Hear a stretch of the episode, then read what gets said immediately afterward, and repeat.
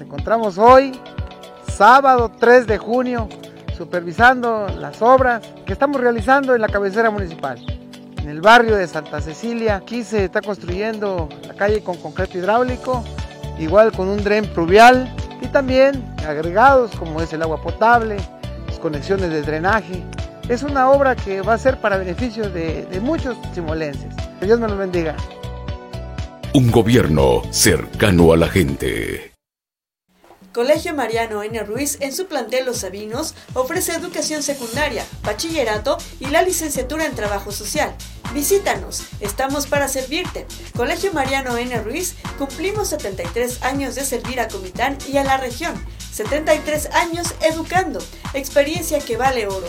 Informes al teléfono 963 63 266 61. Todos somos Mariano.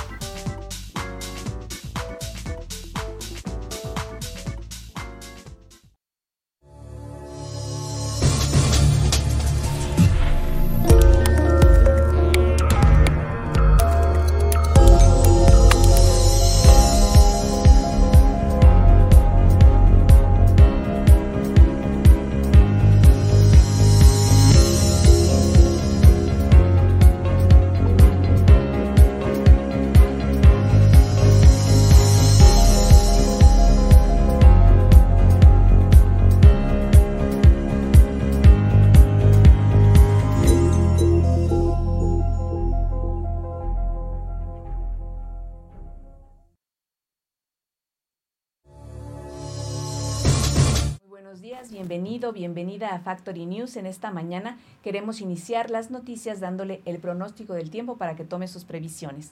Pues bien, estamos a una temperatura de 19 grados y se espera una máxima de 26 y una mínima de 26 grados con probable llovizna a las 4 de la tarde.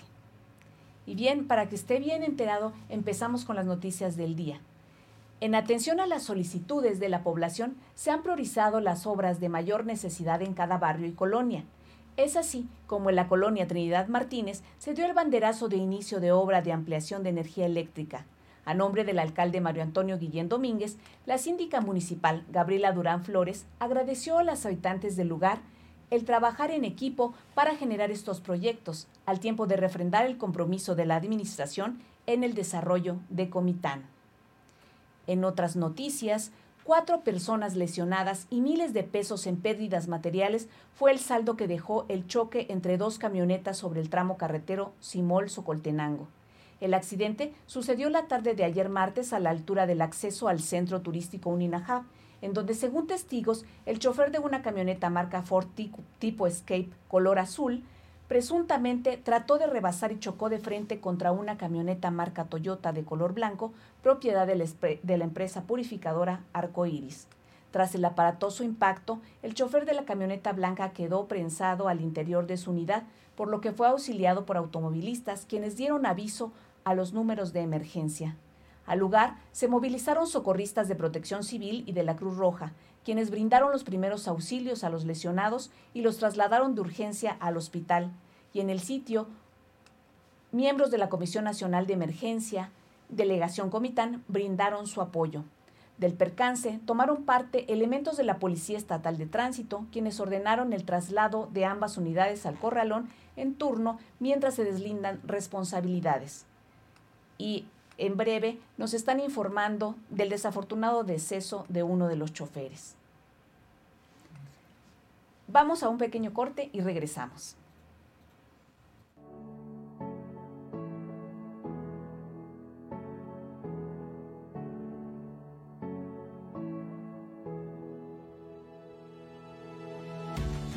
que los pueblos progresan cuando hay obras y los pueblos progresan cuando hay un buen gobierno.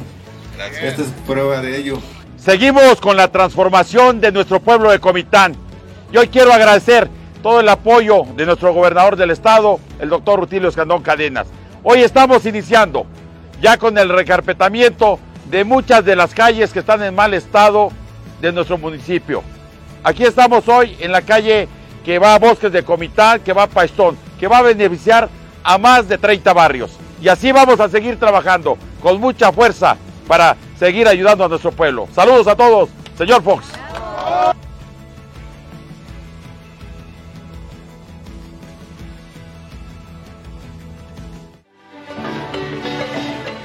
Esta es nuestra tierra, un lugar lleno de riquezas, un lugar en el que hoy hemos decidido por lo mejor, luchar siempre por nuestros sueños, pero sobre todo seguir avanzando Juntos avanzamos.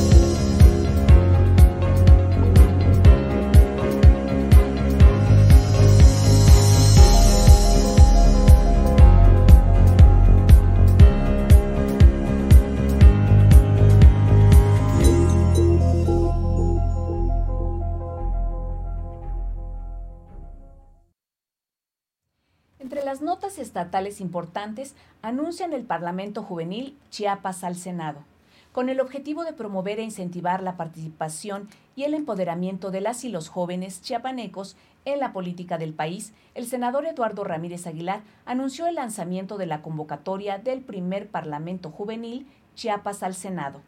En este contexto, el legislador morenista dijo que este es un encuentro que trata de nutrirse de los pensamientos juveniles más destacados de la entidad y sobre todo vivir la experiencia de ser senador, de ser parlamentario y de poder exponer los ideales y las ideas sin prejuicios, con absoluta libertad de pensamiento y de conciencia.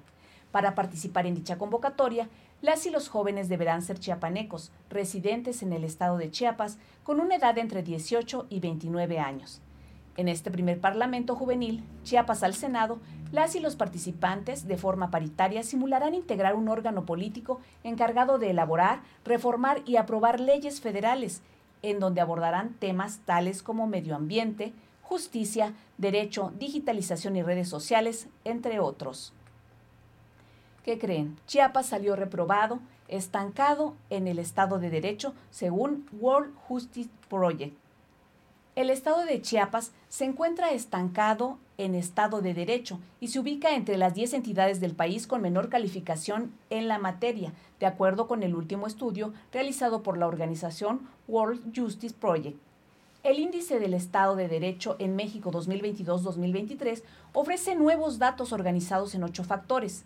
Límites al poder gubernamental, ausencia de corrupción, gobierno abierto, derechos fundamentales, orden y seguridad, cumplimiento regulatorio, justicia civil y justicia penal. Estos a su vez están compuestos por 42 subfactores. Los puntajes de esta edición reflejan las perspectivas y experiencias de más de 12.800 personas en todo el país y 2.089 especialistas en justicia civil, justicia penal, justicia laboral y salud pública, además de los resultados de una multiplicidad de encuestas y bases de datos sobre estos temas. El índice utiliza una escala de 0 a 1, donde 1 indica la máxima adhesión al Estado de Derecho. Chiapas, pese a que escaló una posición con respecto al estudio del año anterior, mantiene una calificación de 0.38. El rubro que más preocupa a la entidad es el estancamiento en la lucha contra la corrupción. Aquí, el Estado ubica la posición 30 de 32 entidades con muy bajas calificaciones. Otro de los males se encuentra en el rubro de gobierno abierto, con la misma posición, 30 de 32. La participación ciudadana es calificada con apenas 0.27, mientras que el derecho a la información pública tiene 0.50. La peor calificación para la entidad es el cumplimiento regulatorio, ubicándose en el penúltimo escalón a nivel nacional. Cabe señalar que Chiapas también tiene estancamiento o retrocesos en los rubros de límites al poder gubernamental, justicia civil y justicia penal. La directora del Centro Estatal de Prevención Social de la Violencia y Participación Ciudadana, Emma Itzel Orantes Ortega, dijo que el Estado de Derecho tiene que construirse con la corresponsabilidad de las instituciones públicas de los tres niveles de gobierno y la sociedad. Tenemos que apropiarnos de los espacios públicos y combatir las conductas antisociales como el consumo de sustancias prohibidas, dijo. Los municipios calificados como focos rojos en materia de violencia son aquellos en los que se declaró desde finales de 2016 la alerta por violencia de género. Comitán de Domínguez, Chiapas, Chiapa de Corzo, San Cristóbal de las Casas, Tapachula, Tonalá, Tuxtla Gutiérrez y Villaflores. De igual forma, aquellos en los que se han establecido por violencia hacia la mujer acciones específicas en materia de violencia de género en la región de los Altos son Aldama, Amatenango del Valle, Chalchihuitán, San Juan Chamula, Chanal, Chenaló, Huixtán, La Rainsar, Mitontic, Ochuc, Panteló, San Cristóbal de las Casas, San Juan Cancuc, Santiago El Pinar, Tenejapa, Teopisca y Sinacantán. En otras noticias, anuncian movilizaciones de organizaciones en respaldo al STZLN. Organizaciones nacionales e internacionales anunciaron una movilización para mañana 8 de junio en todo el país, principalmente donde hay presencia de los caracoles del Ejército Zapatista de Liberación Nacional, EZLN.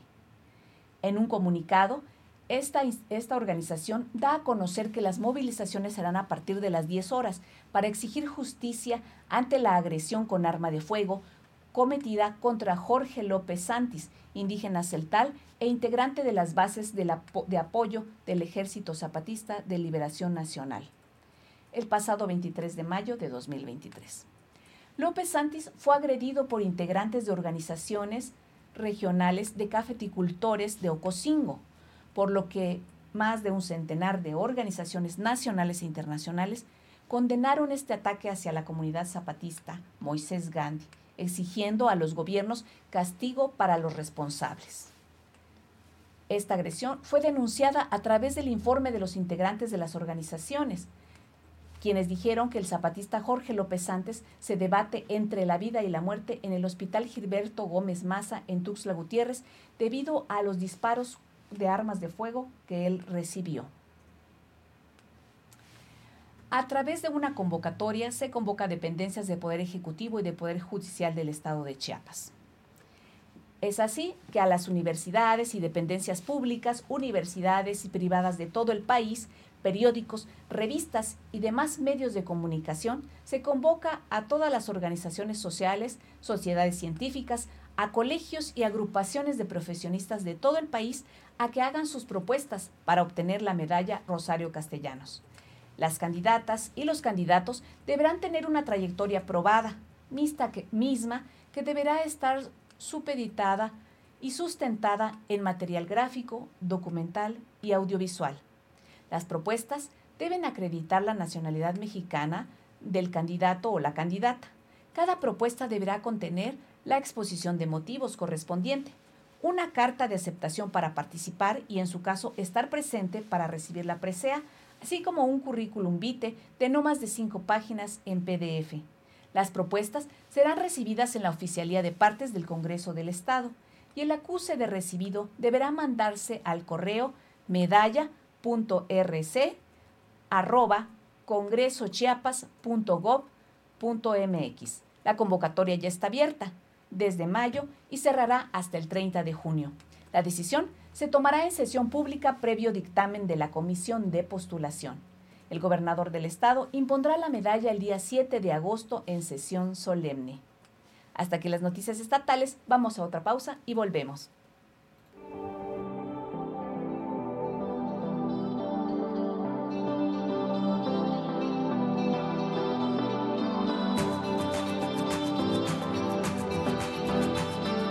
Hace cuatro años cuando vino el fútbol profesional, cuando regresó nuevamente a Comitán, sabíamos lo importante que era hacer infraestructura deportiva. El presidente municipal, el alcalde de Comitán, siente que el proyecto es de él porque está contribuyendo al desarrollo de estos niños, que los vamos a alejar de los vicios, que vamos a fomentar el deporte, que vamos a fomentar la educación y eso es lo que, lo que está haciendo el presidente municipal. Felicitar primero a toda la familia Albores, a mi amigo Víctor por este gran proyecto de este centro de formación. Hace unos meses venimos a recorrer esto, hoy ya está transformado y de veras felicitar esto porque aparte que genera muchas cosas acá, generas empleo, pero sobre todo genera lo que tú dijiste, darle una enseñanza diferente a todos estos pequeños y estoy sumadísimo a contribuir en lo que esté en mis manos. Como dice, uno, dos, tres,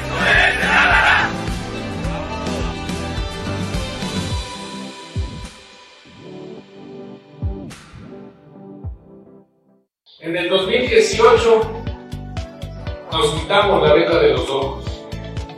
Nos quitamos aquel presagio, aquellas frases que decían que el dinero no alcanzaba, que no se podía gobernar, que había muchas, muchas cosas que no se podían hacer.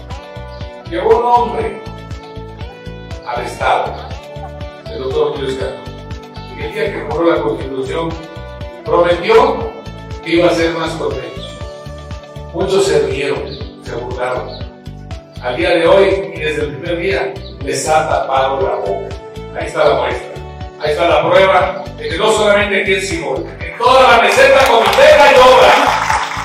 Y estaba platicando con el presidente municipal, me estaba diciendo que su espacio deportivo este, le falta también arreglar que está muy abandonado, así que yo ya le pido, estoy pidiendo aquí el secretario de Obras con el próximo presupuesto, porque ya, este, ya no nos alcanza, ya está todo comprometido, aunque lo estiramos, hacemos más o menos, pero para no comprometernos de base el próximo año, que arreglemos también el centro deportivo.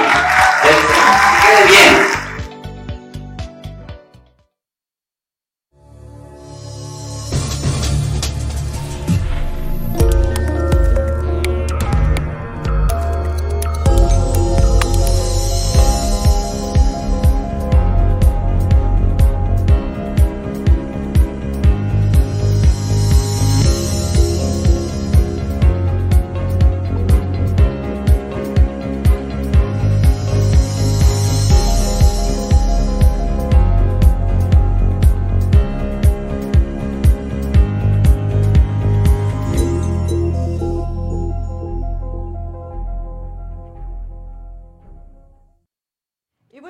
A nivel internacional, Barbie, la película, llegará a la pantalla grande el próximo 20 de julio aquí en México. La cinta de la popular muñeca esconde diversas curiosidades, como la escasez de pintura rosa que provocó durante la filmación. Greta Gerwig, eh, directora de la cinta, Sarah Greenwood, diseñadora de producción, y Katy Spencer, decoradora, compartieron el proceso para la construcción visual de la entrega. Durante una entrevista para Digest Magazine, el equipo reveló la inspiración que tomó para la realización del set y los detalles emblemáticos de la historia, entre ellos la casa de muñecas y por qué Barbie causó desabasto de pintura, pues rosa a nivel internacional, a nivel global, el equipo creativo se basó en el modernismo de mediados del siglo de Palm Springs, incluyendo la casa Kaufman de 1946 de Richard Neutra y otros íconos fotografiados por Sim Arons. Según relató Gerwin, tuvieron que recurrir a comprar una Dream House, eso, por medio de Amazon para estudiar los interiores de la construcción de Mattel. Esta, bueno, esta empresa que tiene pues juguetes a nivel internacional y de esta manera lograron ajustar las proporciones de las habitaciones para hacer que los actores tuvieran un espacio adecuado en el set de filmación. La recámara, los pisos, los baños, piscinas y prácticamente cualquier sección de la casa fueron decoradas con materiales como lentejuelas, plumas, telas de peluche, terciopelo y todo tipo de ornamentos. La idea de, la de, las creativas era clara. Todo tenía que ser color de rosa. Ello para adaptar la versión live action a las películas originales. Sin embargo, esto supuso un problema de escasez de pintura a nivel global. Pues así las cosas con Barbie, la película. Ya le estamos esperando. Trabajaré por la unidad, la fortaleza y la continuidad del movimiento del que formo parte. Hoy, tras el proceso electoral del domingo, nos organizamos para iniciar el proceso que acabo de referir. El Consejo Nacional de Morena ha anunciado que el próximo domingo 11 de junio realizará una reflexión y propuesta para el proceso de selección del coordinador nacional de los comités de defensa de la Cuarta Transformación 2024-2030. Es mi privilegio decirles que participaré en el Consejo Nacional de Morena con mis compañeras y compañeros. Estoy cierto de que arribaremos ese Consejo Nacional con una propuesta unitaria en la que coincidamos, que garantice equidad, transparencia y reglas claras y desde luego asegurar que la encuesta a realizarse sea amplia, transparente y verificable, idealmente con una sola pregunta. He resuelto también, y así se los transmito, solicitar y presentar mi renuncia a la Secretaría de Relaciones Exteriores a partir del lunes 12 de junio a primera hora, la próxima semana, con el propósito de dedicarme de lleno, con alegría y resolución, a defender el proyecto que encabeza nuestro presidente, el presidente Andrés Manuel López Obrador, en toda la República Mexicana. Con alegría, las políticas y avances de la Cuarta Transformación y también las propuestas sobre su futuro y cómo mantener la cuarta transformación, no solo en la conducción de México, sino en el ánimo y la conciencia de las y los mexicanos. Pues estamos frente a una noticia que está dando mucho de qué hablar.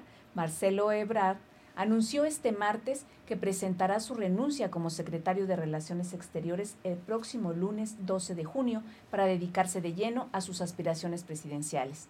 En un mensaje ante los medios de comunicación, en un conocido hotel de la Ciudad de México, agradeció al presidente Andrés Manuel López Obrador su confianza todos estos años y dijo que así seguirá en el futuro. Rodeado de simpatizantes que coreaban Vamos a ganar, Ebrard dijo que buscará enfocarse a partir de la semana entrante con alegría y resolución a defender el proyecto que encabeza el presidente Andrés Manuel López Obrador. Ebrard hizo oficial esta decisión que era esperada dentro y fuera de la Cancillería desde hacía semanas o meses a unos pasos de la sede de la Secretaría de Relaciones Exteriores y acompañado de legisladores morenistas como Malu Mitcher, exfuncionarios como el extitular de la Unidad de Inteligencia Financiera, Santiago Nieto Castillo, y exintegrantes de su equipo en la Cancillería, como Marta Delgado Peralta, Ebrard aseguró que desde la próxima semana su propósito será dedicarse de lleno con alegría y resolución a defender el proyecto que encabeza Andrés Manuel López Obrador en toda la República Mexicana, las políticas y avances de la Cuarta Transformación y también las propuestas sobre su futuro y cómo mantener la Cuarta Transformación no solo en la conducción de México, sino en el ánimo y la conciencia de las y los mexicanos. Pero antes de dar a conocer que dejará el cargo, Ebrard dedicó unas palabras para despejar cualquier duda sobre el camino que seguirá. Morena es un gran movimiento que crece cada día, uno que lucha por la regeneración de la vida pública, la democracia y justicia social en México. Como lo he hecho siempre desde hace ya más de 20 años, también en esta hora trabajaré por la unidad, la fortaleza y la continuidad del movimiento del que formo parte, dijo en un mensaje ante los medios de comunicación, en el que no hubo espacios para preguntas y que fue interrumpido constantemente por los gritos de apoyo de sus simpatizantes. En un cuidado discurso que abrió reiteradamente sus felicitaciones a Delfina Gómez por su triunfo electoral del domingo, del cual pronunció consultándose constantemente en unas notas que tenía en las manos, Ebrard se refirió reiteradamente al presidente López Obrador, a quien expresó su agradecimiento y afirmó que defenderá el proyecto de transformación que es cabeza. Expresó Asimismo, su confianza en que el domingo que viene, cuando el Consejo Nacional de Morena se reúna para definir la convocatoria y las reglas para la designación de su abanderado presidencial, se concretará una propuesta unitaria en la que coincidan todos y en la que se garantice la equidad, la transparencia y reglas claras, porque nuestro movimiento tiene y sostendrá y defenderá su autoridad moral, expresó. En otras noticias, Tesla hable vacantes para pruebas de manejo en México. Se asignará, se asignarán automóviles para pruebas. Aquí vamos a decir cuáles son algunos de los requisitos y todos los detalles que deben saber sobre esta oferta laboral. El fabricante de autos eléctricos Tesla de Elon Musk busca en México a apasionados del volante para cubrir las vacantes de asesores de ventas, puesto en el que se encargarán de las pruebas de manejo para los clientes. Además, como asesor de ventas de Tesla, harás uso de un automóvil de prueba compartido y visitarás a clientes potenciales fuera de la tienda para aumentar las ventas minoristas y de flota. Aquí decimos cuáles son algunos requisitos que se deben saber para acceder a estas vacantes. El asesor de venta de Tesla es una de las vacantes. Hay también una vacante en asesor de Tesla que se responsabiliza de presentar los productos a compradores e influencers y de aumentar rápidamente la huella de ventas de los productos de Tesla actuales y futuros en el mercado. Lo que buscan son personas emprendedoras que estén altamente motivadas, flexibles, afables, enérgicas y organizadas. Esto señaló la empresa en su convocatoria. La ubicación será la Ciudad de México. También hay vacantes en Jalisco, Yucatán y Nuevo León. Para más información pueden seguirnos en nuestra página donde está el resto de los requisitos. Y bien, pues hoy, el día de hoy, es Día de la Libertad de Expresión en México. Este día se conmemora desde 1951, el 7 de junio. La fecha no es cualquier fecha, pues nos invita a reflexionar acerca de que una ciudadanía libre pensadora y una prensa independiente favorecen en gran medida la democracia. Es evidente que la libertad de expresión es un derecho humano, pero además es algo constitucional. Está consagrado en los artículos 6 y 7 de la Constitución Política de los Estados Unidos Mexicanos y en el ámbito internacional está contemplado en el artículo 19 de la Declaración de los Derechos Humanos de 1948. Sin embargo, en México y en muchos otros países del mundo, las condiciones de seguridad para que periodistas y medios de comunicación puedan expresarse libremente son pocas o nulas. Este día, organizaciones de todo el mundo instan a los gobiernos a proteger a quienes ejercen el periodismo para asegurar que puedan desarrollar su labor libre de intimidación, de amenazas y ataques. Pero además, esta fecha pide a la sociedad apoyar y cuidar de quienes se comprometen a proteger nuestro derecho fundamental de acceso a la información fidedigna y a la comunicación abierta, y que además luchan para combatir la incitación al odio tan propagada en las redes sociales. Así que un reconocimiento hoy 7 de junio a todas las personas periodistas y a las y los comunicadores en este día. Pues bien, estas fueron las noticias de hoy miércoles 7 de junio. Yo soy Angélica Altuzar. Gracias por seguirnos en Factory News. Deseamos que tenga un excelente día. Nos vemos mañana. Somos Factory Comunicación, donde usted se entera de quién dijo qué.